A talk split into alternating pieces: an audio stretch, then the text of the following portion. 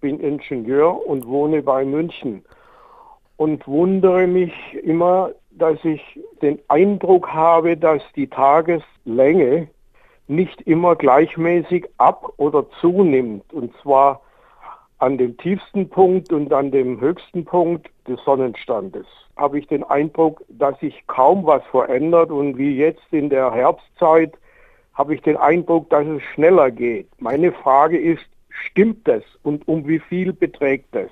Also werden die Tage zwischen Sommer und Winter immer gleichmäßig kürzer, fragt Erich Jung. Ja, der Eindruck ist richtig, sie werden nicht gleichmäßig kürzer, sondern sie werden am Anfang erst langsam kürzer, dann im Herbst, also jetzt so rum, relativ schnell kürzer, also die Nächte werden relativ schnell immer länger und dann geht das wieder langsamer. Am längsten hell ist es zur Sommersonnenwende bekanntlich, also 21. Juni. Da vergehen zwischen Sonnenaufgang und Sonnenuntergang 16 Stunden und 12 Minuten hier im Südwesten.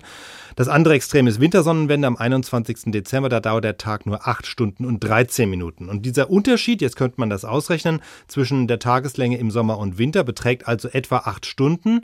Und wenn man das jetzt gleichmäßig verteilt über das halbe Jahr, wo das dann immer etwas weniger wird, könnte man ausrechnen, okay, also dieses halbe Jahr hat 182 Tage. In diesen 82 Tagen werden die Tage acht Stunden kürzer. Wenn das gleichmäßig passieren würde, würden das, wären das zweieinhalb Minuten pro Tag und dann nach dem 21. Dezember entsprechend wieder andere Richtung.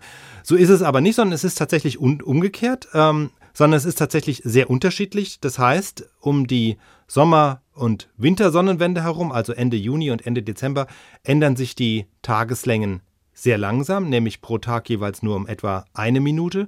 Dagegen in der Zeit so im Herbstanfang, also gerade Ende September, aber jetzt auch noch so Anfang Oktober, da kommt die Dunkelheit in schnellen Schritten. Ja, das heißt, die Nächte werden Nacht für Nacht knapp vier Minuten länger. Also vier Minuten jetzt, eine Minute nur im Hochsommer oder Winter.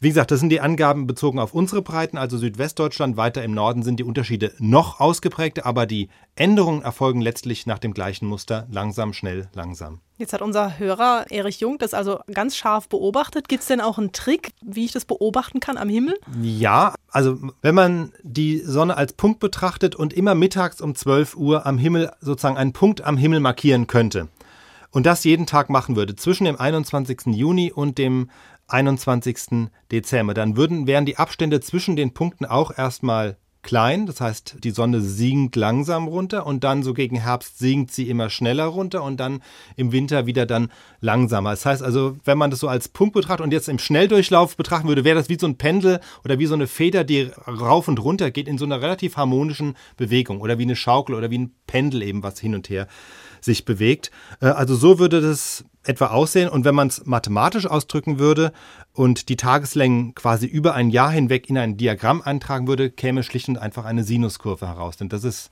im Grunde das mathematische Modell dahinter. Also viel Mathematik und Physik auch wieder. Aber woran liegt es denn, dass die Tage sich unterschiedlich schnell verlängern und dann wieder verkürzen? Mhm. Ich habe ja schon gesagt, es ist im Grunde ähnelt das ja so eine Art Pendelbewegung oder Schaukelbewegung. Also bei einer Schaukel ist es ja auch so, die ist am Anfang sozusagen da, wo sie am höchsten Punkt ist, langsam und dann geht sie dann sozusagen durch den Mittelpunkt, dann ist sie relativ schnell und oben verlangsamt sich wieder, bremst ab und geht in die andere Richtung. Also das ist so von der Dynamik die gleiche Art von Entwicklung wie die Tageslängen auch oder wie die Sonne am Himmel, die ich gerade beschrieben habe. Und das hängt schlicht und ergreifend mit der Kreisbahn der Erde um die Sonne zusammen.